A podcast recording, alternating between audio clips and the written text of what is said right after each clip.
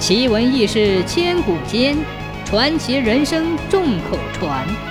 千古奇谈。从前有个叫周涛的人，这个人是通州州官。有一天，看粮仓的向他禀报，库里的粮食天天减少，又不见哪个贼子来偷。周涛亲自查看，瞟见两只大老鼠，有八九斤那么大。都吃得肥肥壮壮的，要想除掉它们可不容易。周涛就召集手下的差役，叫他们去找九斤四两的狸猫。大家都出去找啊，寻呐。后来有个人总算找来一只大猫。周涛一称，啊，才九斤，就勉强点吧。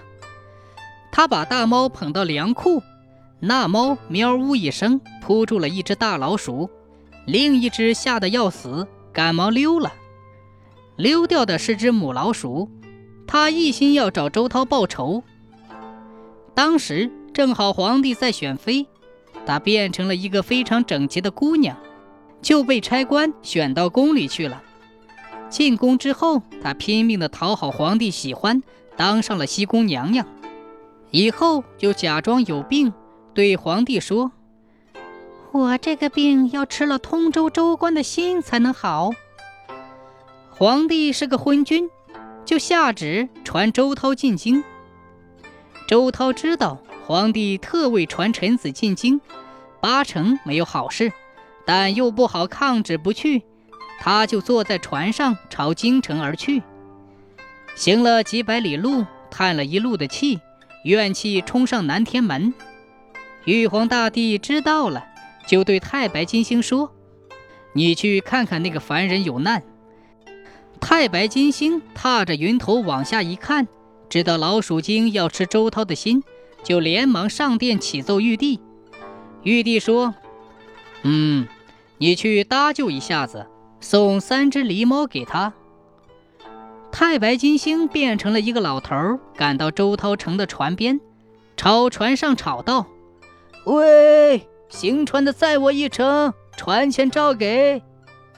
行船的说：“周大人要上京城，不好带人。我也是上京城的，请你家周大人行个方便啊。”周涛见他是个老人家，就朝行船的人点了点头。等太白金星上了船，周涛跟他谈家常，问道：“老先生，您是做什么买卖的？”哦，我是相命的。哦，那好，就请你给我相相，我这次进京是福还是祸？太白金星朝他一看，便说道：“哎，你这一去呀，有天大的祸事。哦，倒是什么灾祸呀？你弄了个九斤猫，捉到了一只大老鼠，而另一只则变成了美女，混进了皇宫。”眼下正在皇帝跟前假装有病，要扒你的心吃。哎呀，他说出了九斤猫的事，像的还真灵。周涛连忙问：“啊，老先生，可有法子解救啊？”“嗯，有法子。”太白金星在他胸口和两只手里各画了一只狸猫，吩咐他捏紧拳头。见到老鼠精才能松手。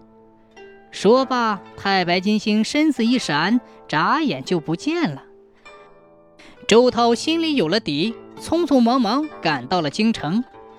朝臣进宫一通报，西宫娘娘就把周涛绑在五朝门外，拔出心来给他吃了治病。